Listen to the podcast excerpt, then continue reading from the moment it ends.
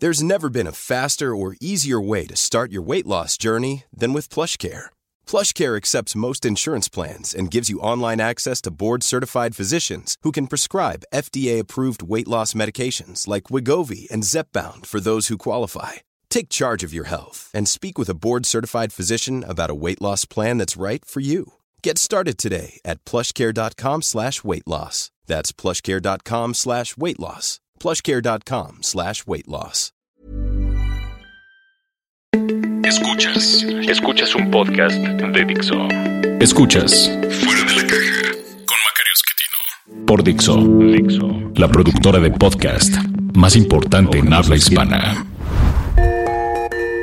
Bienvenidos, esto es eh, Fuera de la Caja. Esta es la emisión número 29 y siendo una emisión impar, lo que corresponde es platicar de la coyuntura, de lo que está pasando en este momento que, que grabo para usted este podcast, eh, mediados del mes de febrero. Lo que tenemos es pues que continúa la destrucción. Eh, no creo que deba decirse de otra manera. Lo que hemos estado viendo en el transcurso del nuevo gobierno es destrucción pura y dura. Eh, tampoco es nada de lo que uno deba sorprenderse, insisto, porque era lo que habían anunciado. López Obrador lo había dicho desde siempre, él no quería ganar la presidencia, él quería construir un nuevo régimen. Y por nuevo régimen se refería a eh, acabar con lo que había hecho México eh, a partir de inicio de los 90 o finales de los 80 y regresar a lo que a él le parece que debería ser lo natural en nuestro país, que es lo que él conoció cuando era joven, a inicios de los años 70 una eh, sociedad eh, que no tenía libertades, en donde el gobierno era profundamente autoritario, eh, la economía estaba controlada por ese mismo gobierno, podían hacer negocios los amigos de quienes estaban en ese gobierno y había valores tradicionales que pues son esencialmente patriarcales, machistas, misóginos, pero pues son los que existían en los años 70 eh, aquí, aquí en México y es lo que conoció López Obrador cuando era joven. Eh, a mí siempre me sorprendió que fuera considerado un personaje de izquierda eh, porque pues no tiene mucho en común con el liberalismo social de la gente de izquierda, no le gusta ni las personas con preferencias sexuales distintas, ni la posibilidad de interrupción de embarazo, ni pues todas estas fenómenos de libertad que hoy tenemos y que no habíamos conocido en, buena parte de la historia. Eso no le gusta eh, y es un, es un conservador en términos sociales. Eh, en términos económicos es eh, un personaje estatista, cree que el Estado debe controlar la economía porque, si usted recuerda, fue una forma común de interpretar el mundo en el siglo XX, ahí sí para quienes se llamaban de izquierda y probablemente por eso se, se supone que sería de izquierda. Y en términos políticos es y absolutamente autoritario. Eh, yo se lo había dicho muchas veces, eh, fue inútil, no importa, lo vuelvo a decir, es clarísimo. Eh, y lo que está haciendo ahora, pues, es destruir lo que se había construido en México en el transcurso de los últimos 30 años. Ya la parte de la construcción, pues, está más complicada, eso, eso es más difícil. Usted sabe que destruir es sencillo, construir no. Y en la construcción, pues, está siendo absolutamente incapaz el nuevo gobierno. ¿Por qué? Eh, fundamentalmente porque eh, eh, la construcción exige una estructura organizacional que el nuevo gobierno no tiene. esto no es un asunto de voluntad, uno no construye gobiernos con la voluntad de una sola persona, se construye con grandes equipos que tengan evidentemente un liderazgo fuerte, pero también líneas claras de mando, espacios claramente delimitados para cada uno, eh, cierto espíritu de cuerpo, y nada de esto existe en el nuevo gobierno. Y no existe eh, por dos razones. En el lado legislativo, eh, esto tiene que ver con la extraña manera en que ganó el señor López Obrador. Él construyó un partido político, digamos, de la nada, evidentemente con ayuda del gobierno, pero de la nada, en el 2015 o 14, eh, participa 2015 por primera vez, 2016 empieza a tener un poquito de éxito, pero prácticamente pues no existía eh, eh, Morena. y sin embargo, en el transcurso de la campaña de 2018, pues Morena juntó una cantidad ah, grandísima de seguidores y también los otros aliados, el Partido del Trabajo y el Partido Encuentro Social, con candidaturas por todos lados que después aprovecharon eh, los espacios de sobrerepresentación para al final quedarse pues eh, con eh, más de la mitad de, la Cámara de Senadores y de la Cámara de Diputados, casi las dos terceras partes, les faltan pues 10 senadores, 12 diputados, una cosa por ahí, y tienen pues el control absoluto y uno diría pues con eso puedes indudablemente modificar leyes con toda facilidad y pues vas a tener que negociar cambios constitucionales, pero tienes fuerza para hacerlo. El asunto es que estos grupos eh, parlamentarios no son homogéneos, no tienen una línea partidista. Eh, aún dentro de los partidos, Morena, PT o Partido Encuentro Social, hay grupos diferentes. Una gran cantidad de las personas que llegaron al Senado y a la Cámara de Diputados por estos partidos fueron candidatos por sorteo. Eh, de manera pues que no le deben el puesto a nadie, digamos, a lo mejor a López Obrador, porque pues él fue el que dio el jalón de los votos, pero fuera de eso, pues no, tienen por qué trabajar eh, de la mano de ningún líder parlamentario, algunos de los que están ahí son líderes sociales de toda la vida, gente que viene de liderazgos campesinos o de eh, movimientos populares, que están acostumbrados, porque así han funcionado siempre, a enfrentar y, no a negociar, eso no, no lo saben hacer bien. Entonces, eh, esto, estos eh, facciones parlamentarias que tiene el señor López Obrador, en los hechos no traducen la voluntad del señor en leyes y no lo pueden hacer porque no se pueden organizar bien. Hay que considerar adicionalmente que López Obrador no tiene una concepción adecuada de la ley. a él la ley nunca le ha gustado, nunca le ha hecho caso, siempre ha estado al margen de la ley. Eh, en buena medida hoy es presidente gracias a la paciencia de varios presidentes anteriores eh, que le permitieron violar la ley impunemente una tras otra eh, ocasión.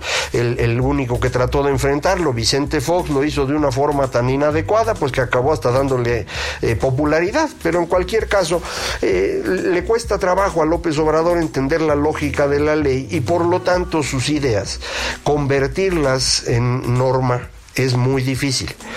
Eh, entiendo que las personas que le ayudan tratarán de hacer esto, pero pues eh, no, siempre es sencillo lograrlo.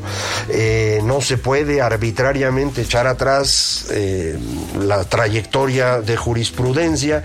un buen ejemplo sería el asunto este de los salarios. de pronto dice, pues ahora todo el mundo tiene que ganar menos que el presidente, que porque eso dice la Constitución. Bueno, no es clara la Constitución al respecto si se refiere al salario o a los ingresos. Si son los ingresos, hay que considerar todas las cosas que recibe el presidente, que son adicionales a su sueldo, para poder calcular correctamente, y entonces los números serían distintos. En cualquier caso, hicieron su ley, eh, la, la Corte ya dijo que no está bien trataron de defenderla en la Consejería Jurídica de Presidencia y la Suprema Corte volvió a decir, eso no sirve, está mal hecho. Con la Guardia Nacional le pasó lo mismo, negociaron con el PRI para poder tener mayoría constitucional y al final no le gustó el eh, transitorio en el cual se le daba un cierto periodo a la, a la, Guardia Nacional. Él no quiere que haya limitantes. Bueno, pues eso va contra la Constitución, pues tiene que haber una claridad en cuánto tiempo bastaría la Guardia Nacional dirigida por militares y si no, no se puede. Pero le cuesta trabajo entender eso a él, eh, les cuesta trabajo a sus eh, coordinadores parlamentarios mantener el orden y pues entonces las ideas de López Obrador no se convierten en norma. Por el lado del gabinete, lo que parece ser la característica general es la incompetencia. Eh, es, verdaderamente notorio eh, que tenemos eh, encargados de áreas que no tienen la más remota idea de cómo funciona el área que se les encargó. en energía ha sido más evidente porque ha sido el problema más significativo entre el desabasto del combustible y todo lo que han estado destruyendo de la reforma energética, incluyendo la independencia de las comisiones regulatorias. Eh, pues hace muy evidente que no saben de qué están hablando. Eh, el señor eh, Manuel Bartlett, a quien le encargaron Comisión Federal de Electricidad, pues lo que quiere hacer ahí es lo que ha estado pensando desde hace 25 años, cuando se permitió en 1992 la inversión privada para producción de energía eléctrica. Desde ese momento el señor Bartlett se volvió un enemigo de la reforma. para él, el asunto de la el control absoluto del monopolio eléctrico es determinante. Bueno, pues eso exactamente es lo que quiere volver a hacer y no entiende que no hay manera de que la Comisión Federal pueda cubrir la demanda eléctrica que tenemos hoy, mucho menos la que vamos a tener en el futuro.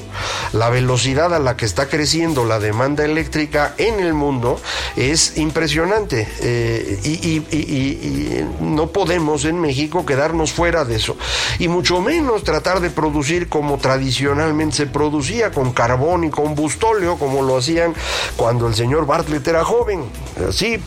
Pero en ese entonces, la época del fuego, pues sí se podía hacer. Hoy no, porque la contaminación que generamos, el exceso de dióxido de carbono, es una amenaza potencial para el agravamiento del calentamiento global. Entonces, pues hay que aprovechar las posibilidades que nos da un territorio como México, con amplias áreas de, eh, que pueden utilizarse para producción solar y un corredor de viento espectacular en el istmo. Eh, y para eso, pues hay varias cosas que hay que hacer, entre ellas unas líneas de alta tensión de corriente directa que permitían sacar la producción de estas regiones y moverlo a donde está el mercado, que es el centro del país y la zona industrial del centro norte. Eh, pues no, ya cancelaron las licitaciones, ya bloquearon las nuevas posibilidades de, comprar energía de esa manera, eh, van a nombrar ahora nuevos comisionados en las comisiones eh, de, la Comisión Reguladora de Energía y la Nacional de Hidrocarburos, que pues todo parece indicar son técnicos de, viejo cuño, eh, de estos del Pemex nacionalista, pues que ni siquiera entienden lo que es la electricidad, ni mucho menos el manejo de recursos renovables. Entonces, eh, el proceso de destrucción sí les funciona, indudablemente han ido destruyendo uno tras otro, pues todas las cosas que habíamos hecho en los últimos 30 años, la reforma energética, como ya comentamos, la reforma educativa que de plano quieren echar atrás. Eh, eh, han ido quitando programas que estaban funcionando, uno de los cuales es muy preocupante, que es el Seguro Popular. Yo espero que no tengamos una tragedia eh, seria en materia de salud similar al desabasto de gasolina, pero todo indica que vamos en esa dirección.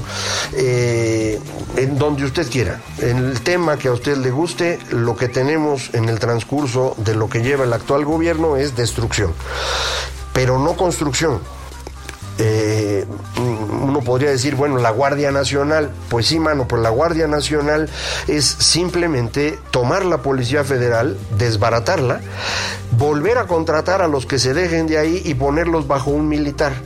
¿Para qué haces eso? podrías tener la Policía Federal como estaba hasta hoy, que estaba funcionando, e irla fortaleciendo. Eso es construir. La otra cosa es destruir, recoger cachitos y con eso tratar de volver a armar. Pues es difícil que puedas armar bien. Y además no puedes hacerlo porque la constitución no te lo permite. Y ese es el proyecto en el que van más avanzados. Porque en todo lo demás, hasta donde yo percibo, pues no hay nada muy claro en lo que pudiera uno decir, aquí están siendo exitosos.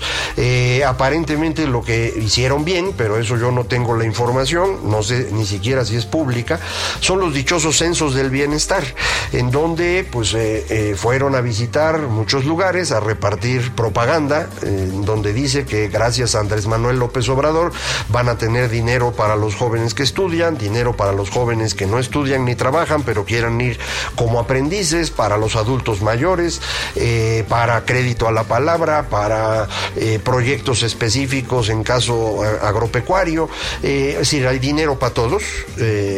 El asunto es que ese dinero tampoco existe. Eh, falta ver de dónde va a salir. Entiendo que para obtener ese dinero es para lo que están corriendo a tantas personas del sector público, eh, pero el resultado de correrlas, vuelvo a insistir, es un proceso de destrucción. La construcción es la que no ocurre. Entonces, si, si, expulsan a las personas que tenían el conocimiento práctico de la actividad que hacía la Secretaría y los que llegan no lo tienen, pues la Secretaría deja de funcionar. Y de aquí a que ese conocimiento vuelve a aparecer, pues la Secretaría no va a estar funcionando.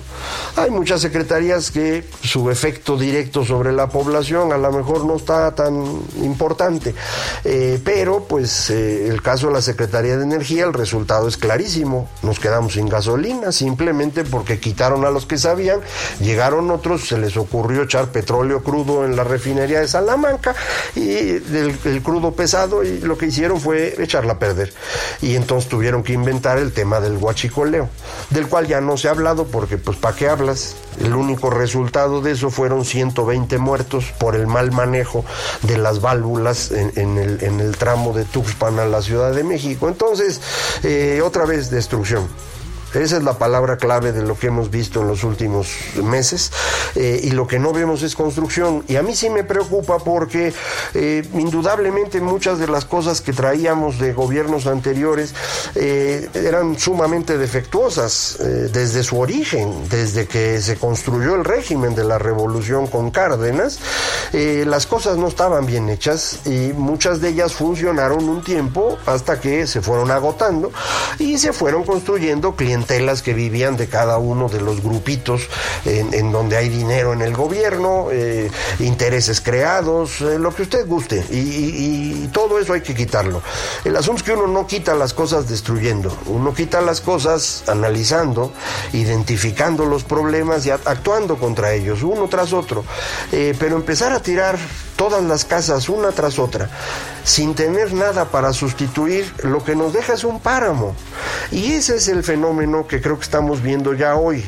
Y, a lo mejor una gran cantidad de mexicanos no lo ve, porque insisto, en la vida diaria las secretarías pues no pintan.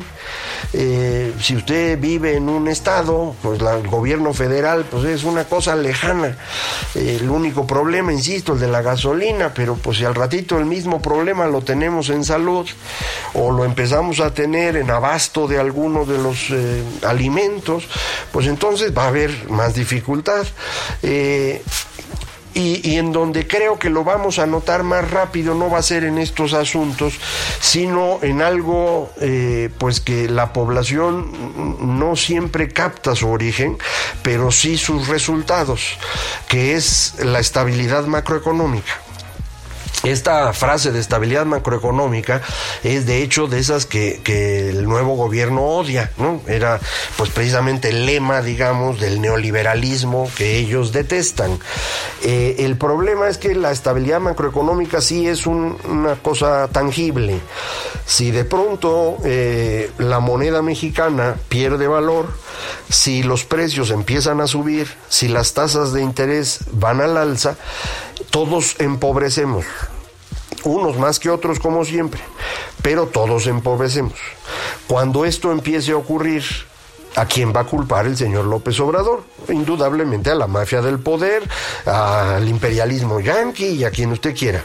Eh, pero eh, esta crisis que pues, se ve cada vez más cerca está siendo eh, preparada por ellos. La, destrucción que están generando ha provocado que los inversionistas eh, estén, en el mejor de los casos, cautelosos, muchos de ellos preocupados y algunos ya ni están. Eh, los datos de inversión que tenemos de noviembre fueron malísimos, diciembre va a salir apenas en marzo, entonces ya veremos cómo está, pero pues por información anecdótica parece que las cosas no van muy bien. Eh, la destrucción de valor en el aeropuerto fue significativa, eh, el, costo de la deuda de Pemex se ha incrementado porque Pemex está quebrado y la estrategia planteada para Pemex que es esencialmente la refinería, eh, lo que significa es una pérdida mayor. Nadie de los que saben de la industria cree que la refinería va a servir de algo. Todos están seguros que la refinería tiene un costo que no es menor, tal vez 15 mil millones de dólares, y que no va a producir dinero sino pérdidas. Entonces, los que le prestaron dinero a Pemex ya les preocupa que no les paguen. Y los bonos de Pemex están a un paso de convertirse en basura. No son basura porque el gobierno federal respalda a Pemex. Pero esto lo que significa es que el movimiento a la basura no va a ser de Pemex, sino de todo el gobierno. ¿Cuándo va a ocurrir eso? Pues nadie lo puede saber. Eh, pero las expectativas de los inversionistas hace un mes eran que esto pues no iba a ocurrir. La mayoría, más de la mitad de los inversionistas decían México no va a tener problema con el grado de inversión en todo el sexenio o nunca. En este mes, dos terceras partes de los inversionistas cree que México va a perder el grado de inversión en el transcurso de los próximos tres años. Es decir, en un mes cambió la opinión de más de la mitad de los inversionistas eh, eh, encuestados por Bank of America, de tener absoluta confianza a tener prácticamente absoluta desconfianza en México, en un mes. ¿Por qué? Porque ellos ven lo mismo que usted y que yo. Destrucción. Destrucción pura y dura, sin nada que se esté construyendo más allá de los discursos de todas las mañanas, que es la construcción de una mayoría eh, populista basada esencialmente en mentiras, que es lo que dice el presidente todas las mañanas. Eh, yo sé que se siente feo, pero si, si a usted le parecía que para Estados Unidos era una tragedia tener a un presidente mentiroso como Trump, bueno, pues eh, México tiene hoy la misma tragedia, un presidente mentiroso que lo único que sabe hacer es destruir. Esto fue fuera de la caja. Dixo presentó Fuera de la caja con Macario Esquetino.